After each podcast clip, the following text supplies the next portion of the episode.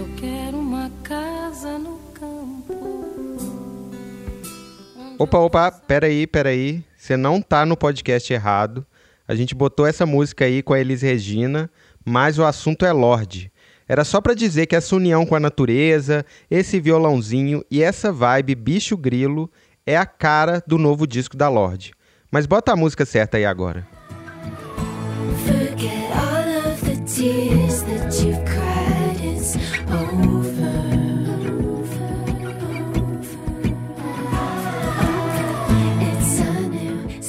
Solar Power é o terceiro e aguardado álbum da Lorde, e hoje o João ouviu esse belo trabalho que tem a cara de redação As Férias de Verão.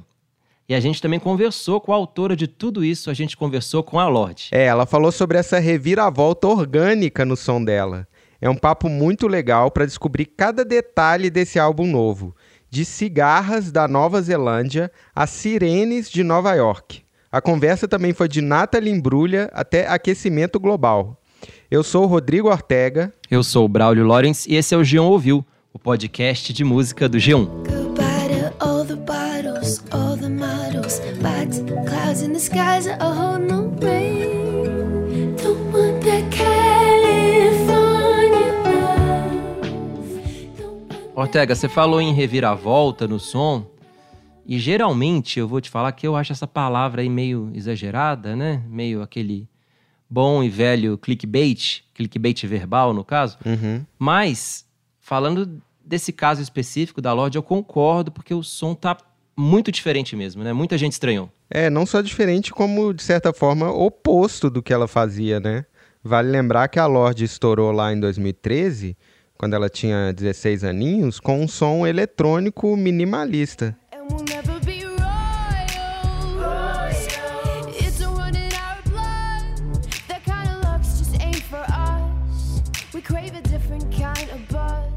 Também não é exagero dizer que essa música ajudou a dar um, um tom novo ao pop né, nos últimos anos. Tudo bem que esse pop eletrônico minimalista não veio do nada, não foi ela que inventou. Havia outros artistas muito bons nessa linha, como James Blake ou o DXX, né? A banda lá vinda da Inglaterra.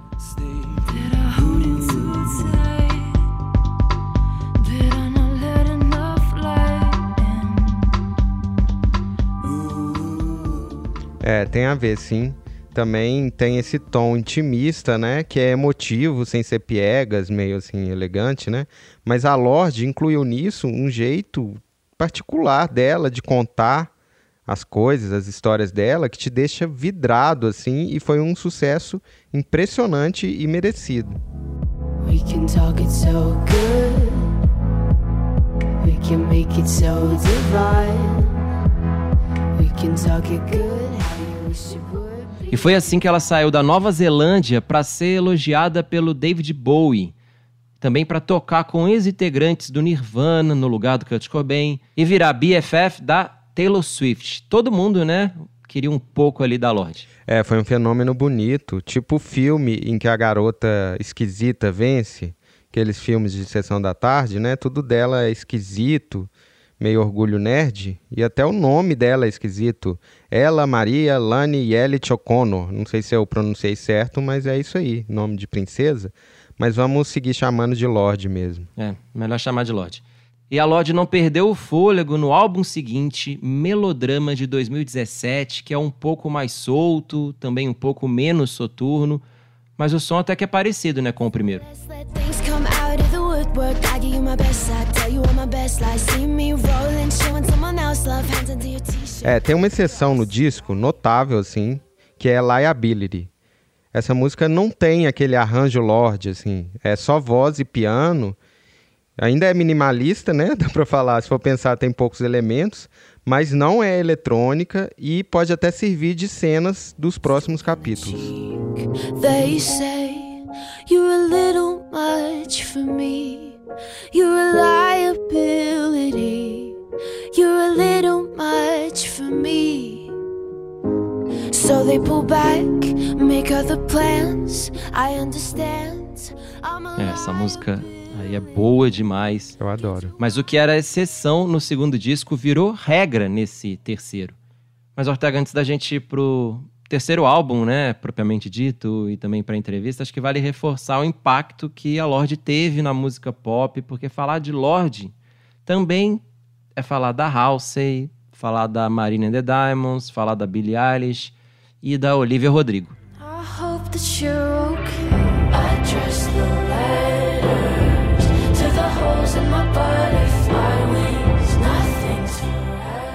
Pois é, como você bem definiu, Braulio, um rótulo aí que você criou e pegou para Olivia Rodrigo, é que ela faz um pop rock Disney pós-Lorde. Pois é.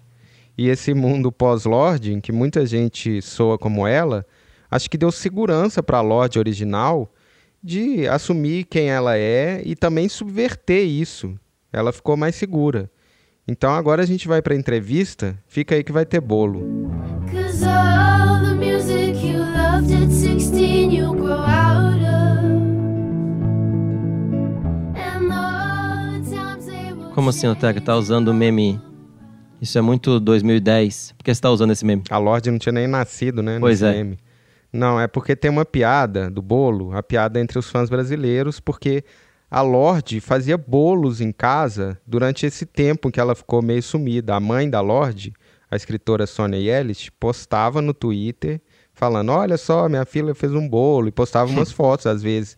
E daí o fã-clube, que estava há três anos sem notícia, assim, querendo uma fofoca, alguma coisa, ficavam compartilhando, assim, falando: Olha, é, a Lorde fez um bolo, é, compartilhava a mãe dela e falava que ela tinha criado uma empresa, Lorde Pães e Bolos. Isso virou um meme. Mas parece ter um fundo de reclamação também, né? Porque enquanto outras cantoras lançavam discos, singles, a Lorde lançava bolo. Pois é, e aí, enfim, logo que apareceu a carinha da Lorde ali no Zoom pra gente começar a entrevista, assim, só pra quebrar o gelo, Uhum. eu perguntei se ela sabia que os bolos dela faziam sucesso com o fandom brasileiro. E ela não entendeu nada, assim, falou, que bolo, o que, que você tá falando? Assim, ela não fazia a mínima ideia do meme e nem que a mãe dela postava essas fotos. Pô, mas você não esperava isso, né? Porque você não pensava que ela não seguia a mãe no Twitter, né? Aí é até sacanagem, mas. Se bem que ela não segue ninguém, então aí faz sentido, né? A Lorde costuma falar que saiu das redes sociais aí nesses últimos anos, fez um detox. E em Solar Power, ela até diz que jogou o celular dela no mar.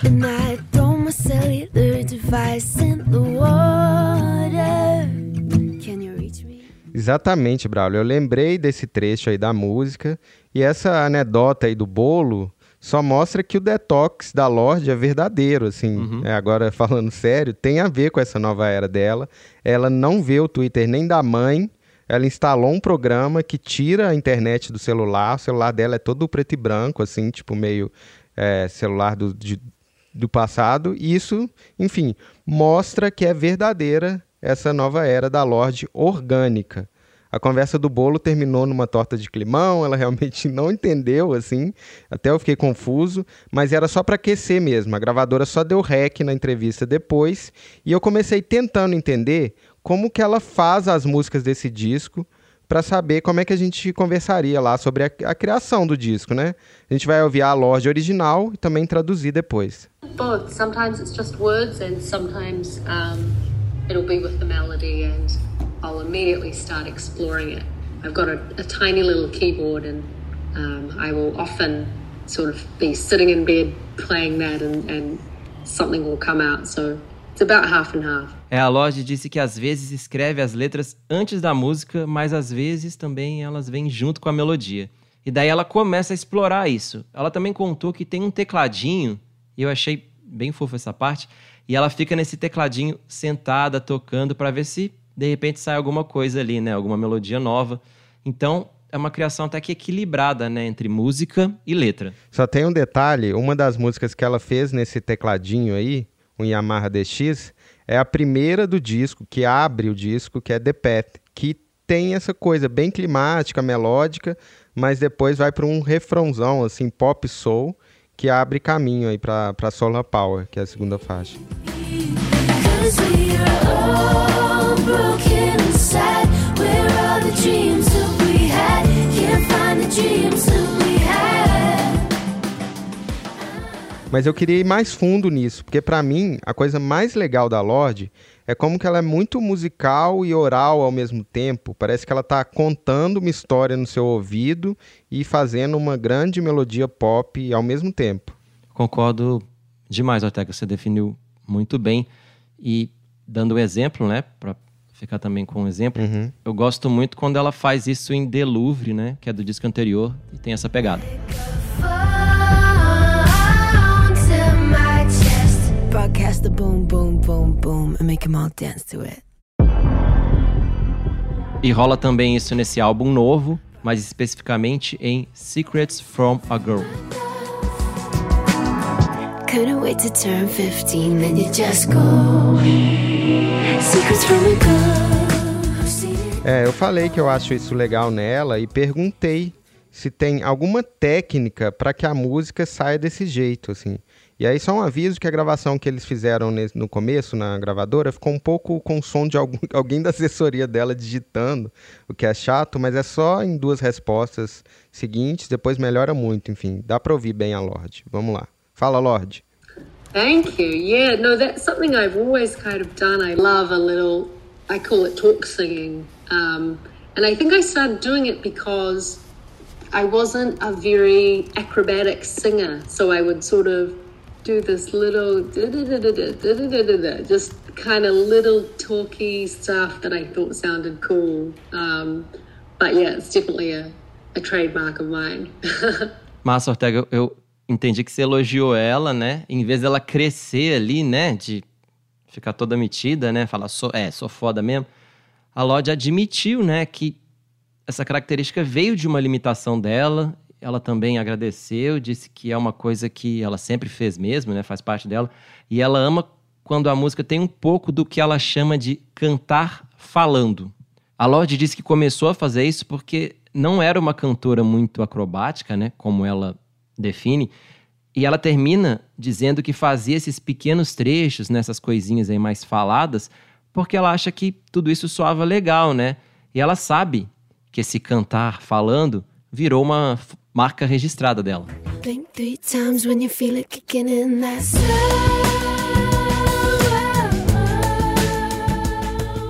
Depois de melodia e de letra, eu fui para as cores, porque a Lorde sofre de sinestesia de verdade, é um distúrbio neurológico que faz as pessoas confundirem as sensações. No caso da Lorde, ela associa sons com cores.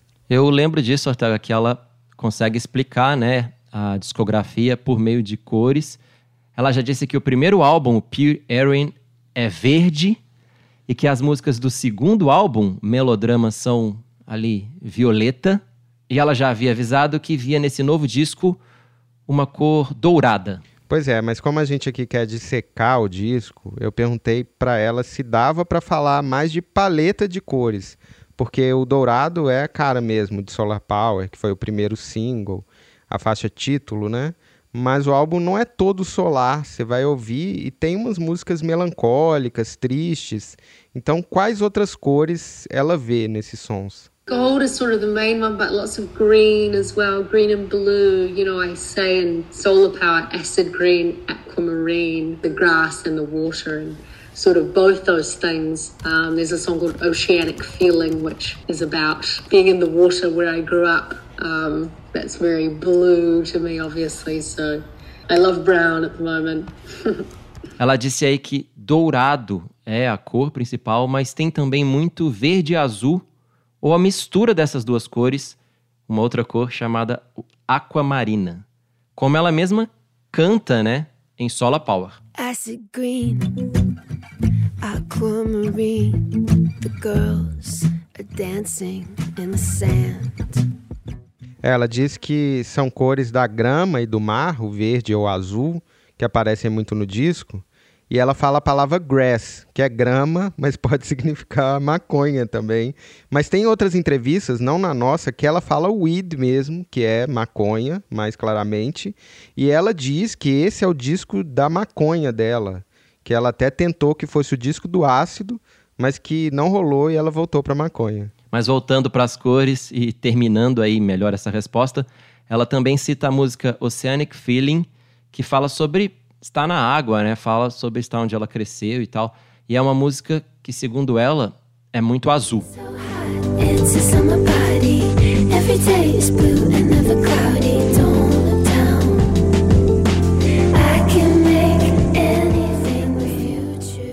Mas o disco tem também alguns marrons, que é uma cor que ela ama, né? Principalmente nos últimos meses. Ou seja, Ortega, essa resposta tem uma paleta aí de cores totalmente da natureza, né? Tem sol, tem terra, água, coração. A gente pode resumir que a Lorde virou a Capitã Planeta. Isso, ela falou que desde antes de começar a fazer o disco, ela já tinha esse certeza que queria fazer dessa forma, com essa estética. Mas eu queria saber como que foi botar essa ideia na prática. O produtor do disco é o Jack Antonoff. A gente já citou muito esse cara aqui no podcast e no G1 Pop Art, porque é impossível não citar ultimamente. Vamos citar o currículo do moço aí para quem não lembra. É impressionante, Sim. o cara tá em todas. Ele já produziu álbuns recentes de Lana Del Rey, Taylor Swift, da Cia, da Clairo, da Carly Rae Jepsen, da St. Vincent. Quem mais, Ortega? Vai listando. A própria Lorde, o próprio melodrama, o anterior dela, foi com o Jack também. Mas ouve aí o que ela falou sobre como foi fazer esse disco agora, o Solar Power. Foi só a gente falar do Jack, parece que o áudio melhorou, a gravação da entrevista, assim, milagre, melhora. Ouve aí.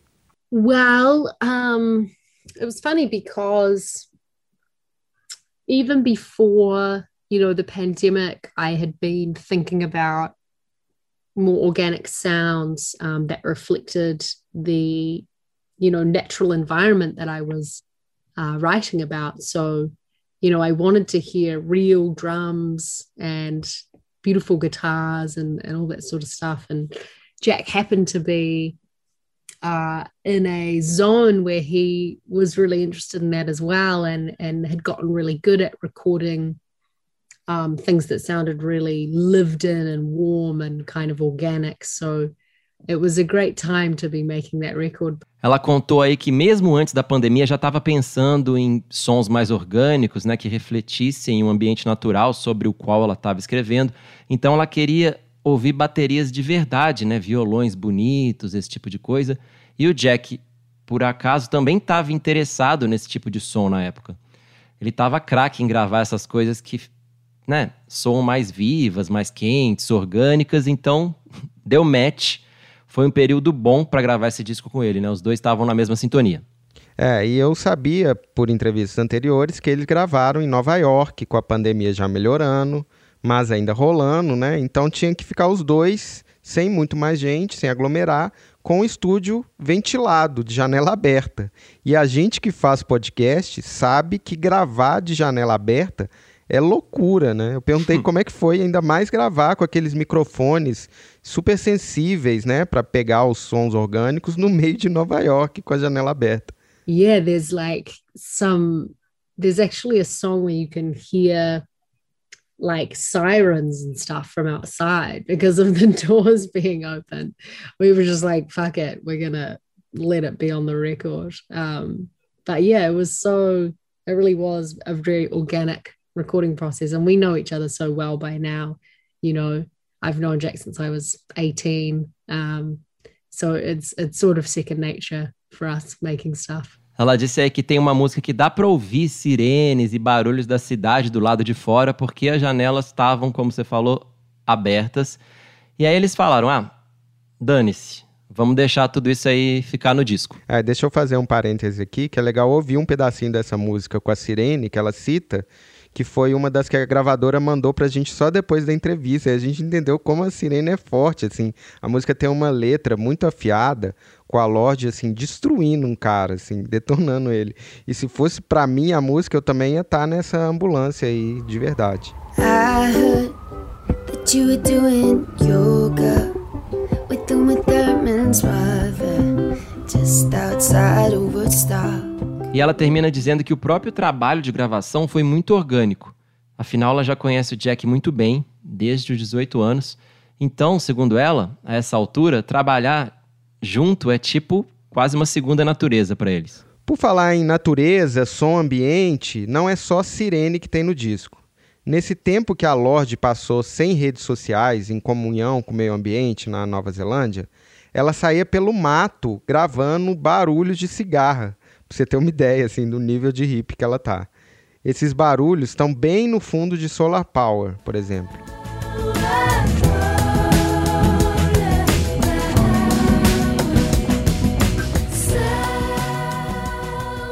Olha, eu não sei se eu ouvi barulho de cigarro aí não, Ortega. O que eu ouvi mesmo aí nessa música, pra falar a verdade, é que ela parece um bocado com outra canção, só que de 1990, uma música do Primal Scream.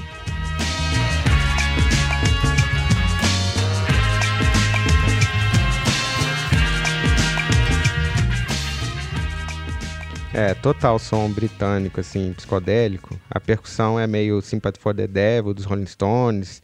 Teve muita gente que ouviu George Michael também. Uhum. E ela disse em entrevistas anteriores que nunca tinha ouvido Primal Scream na vida, garantiu isso, mas que acabou ficando parecido mesmo. E aí por isso ela ligou pro Bob Gillespie, o líder do Primal Scream, e que ficou tudo bem. Ele viu que não foi proposital, que eles só estavam buscando a mesma vibe ali. Também não é uma coisa tão diferente do que até os Rolling Stones fizeram bem antes. Mas voltando para cigarra, Braulio, eu descobri que esse sim foi um som proposital, porque eu perguntei para ela se esses passeios no mato para gravar cigarras eram só por diversão mesmo, ou se ela já estava pensando em colocar nas músicas. Yeah, well, I I was I, I I was thinking about using them in songs, just because I was trying to really capture um where I'm from, you know, New Zealand, and to to for it to sound like a New Zealand summer.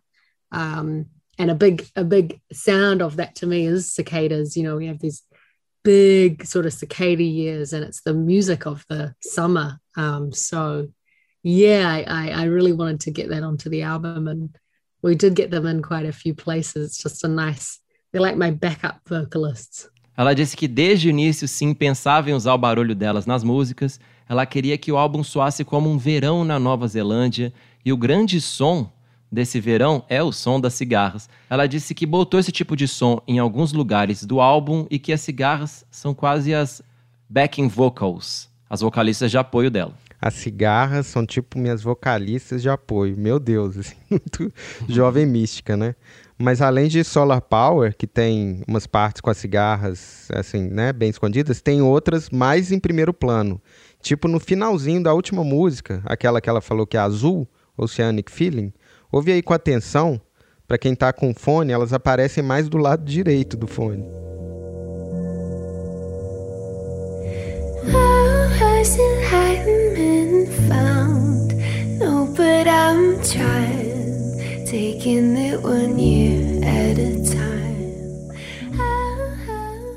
Agora com essa dica eu senti melhor, Ortega. Obrigado. Mas vale registrar que o disco também tem outras vocalistas de apoio e essas são humanas. Tem várias músicas com essas vocalistas, como a chapada Stone at the Nail Saloon, que tem um corinho formado pela Clairo e pela Phoebe Bridgers. Blood's been burning for so many summers now. It's time to cool it down. Wherever that leads. Além das músicas com o corinho das migas, que são ótimas cantoras também, tem uma participação da Robin interpretando uma aeromoça do além, meio estranha, em Secrets from a Girl. can stay as long as you need to get familiar with the feeling. And then when you're ready, I'll be outside and we can go look at Sunrise by Euphoria mixed with existential vertigo. Mas enfim, como tinha rolado esse papo de sirene e de cigarra, só para fechar eu resolvi só conferir se tinha outro tipo de som ambiente no disco. Tem mais disso aí? I think there's a there's a little a, a splashing wave, but I think that's it. That was it. Between the sirens and the cicadas, that's it. Ela dá uma risadinha, né, e diz que sim, tem um som de ondas ali batendo. Mas além disso, além das sirenes e das cigarras e dessas ondinhas aí, não tem mais. Tá bom, né? Senão vira documentário da BBC, né? O mundo natural. Mas outra espécie rara que faz parte da história do disco e que estava bem sumida é a Natalie Imbruglia. Ela é uma influência surpreendente no Solar Power. Você lembra dela, Braulio? Shamed.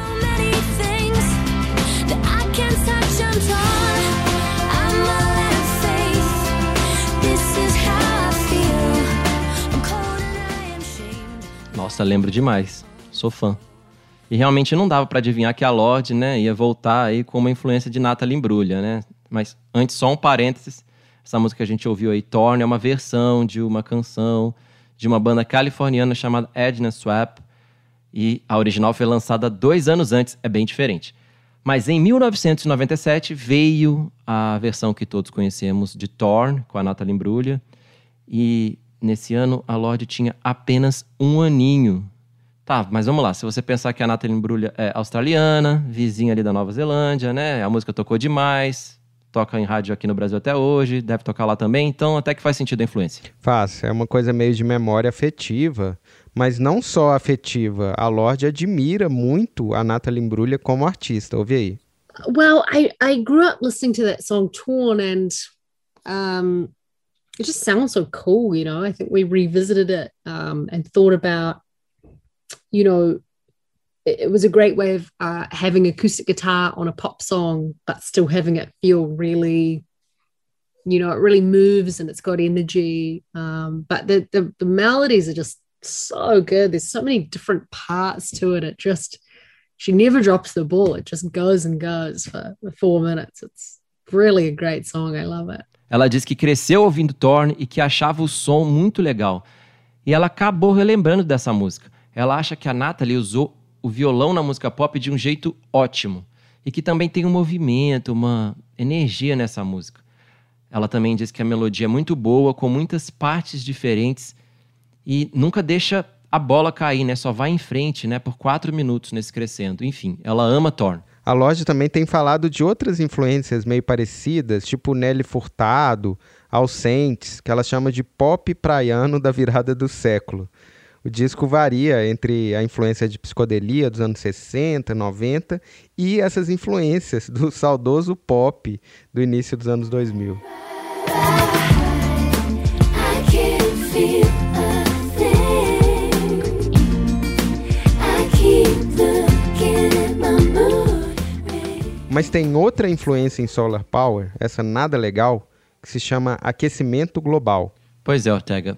Como você e como os nossos ouvintes, eu fiquei sabendo que a Lorde visitou a Antártida em 2019, fez uma excursão ali científica, né, para ver as geleiras derretendo, e ela disse que essa viagem fez com que ela pensasse muito no planeta, na natureza, né, e ajudou a criar o conceito do álbum. Exatamente. O disco tem uma música que se chama Fallen Fruit, meio canção de protesto, que fala dessa terra arrasada que a gente está herdando.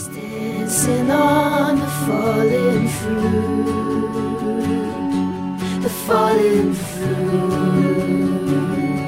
the falling fruit. Mas essa é a única música, assim mesmo, de, de protesto ambiental. Enfim, o disco tem um tom otimista quando fala da natureza, do poder do sol e tudo mais. E eu perguntei para ela: você foi ver lá a Antártida derreter, fez um alerta sobre isso, é envolvida na luta ambiental e deve estar vendo aí na TV a Amazônia queimar aqui no Brasil, por exemplo. Não é difícil ser otimista ao falar sobre a natureza em 2021? You know, I do find it hard to be optimistic. Um, it's terrible seeing seeing you know what we all see every day happening to the environment. I guess I try to just to look around me and take in as much as I can and listen as much as I can to to to what's outside my door, you know. Um, but it's so hard and yeah, I, I don't know if I if I have any tips on on how to be optimistic about it, I guess if there's anything, it's I think there's real power in telling love stories about the environment um, because it's easier for me to connect to a to to a, a story with optimism than one that is all darkness. You know, so even though in writing an album about the about the natural world, um, you are you know it's a celebration uh, but it's also you know you're contemplating that loss so yeah it's it's a it's a big tough thing to to think about for sure Ela disse que acha assim difícil ser otimista, disse também que é terrível o que a gente está vendo acontecer com o meio ambiente, e ela disse que tenta também olhar em volta dela, absorver e ouvir o máximo que ela podia. Ela não sabe se tem uma dica sobre como ser otimista né, com tudo que está acontecendo, mas disse que no fim das contas existe um poder em contar histórias de amor sobre a natureza, nas palavras dela. Porque é mais fácil se conectar com uma história otimista do que com uma história sombria, segundo ela. E no fim, a Lorde refletiu dizendo que esse disco é sobre o mundo natural, também é uma celebração, e admite que existe uma perda e que isso é uma coisa difícil de pensar. É, tá bom, mas depois desse momento teórico aí sobre narrativas e natureza, eu quis terminar com uma dica prática. Uhum. Como é que a Lorde recomenda que a gente aqui no Brasil ouça esse disco novo que está saindo agora? Okay, this is what I want people to do. I want them to go to the beach, have a great day at the beach, and then, you know, the sun's just starting to dip down. You put the album on and you drive home. You play it in the car. That's that's perfect. Tá então o tutorial, Ortega. Ela quer que as pessoas corram pra praia, passem um dia ótimo por lá e quando o sol começar a baixar, você pode colocar o disco para tocar e vai dirigindo para casa, ouvindo no carro. Segundo ela, esse é o cenário perfeito. Ela até dá um beijinho na mão, né? Quando fala que é perfeito, tipo mama italiana, receita perfeita. Fica aí a dica da Lorde. Ela falou no fim que tá doida para vir pro Brasil, que ama os fãs daqui. Acho que não ficou magoada com o caso do bolo, não. I cannot wait to come back to Brazil. I love my Brazilian fans. Alô Rock in Rio, alô Lollapalooza, fica a nossa dica também, né? Se ela quer vir. Esse programa teve edição do Thiago Cazu, que é o Jack Antonoff dos podcasts do G1. Se tiver algum barulhinho aí de sirene, ambiente aqui de São Paulo, não é erro, foi de propósito, porque ele achou que combinava com o episódio. Com certeza. E se você quiser ouvir outros papos, outras entrevistas e outras histórias sobre música, é só seguir o Gion Ouviu no Spotify, na Amazon Music, na Deezer, estamos também no Apple Podcasts, Globoplay, G1, enfim, na sua plataforma favorita. Até mais, tchau! Tchau!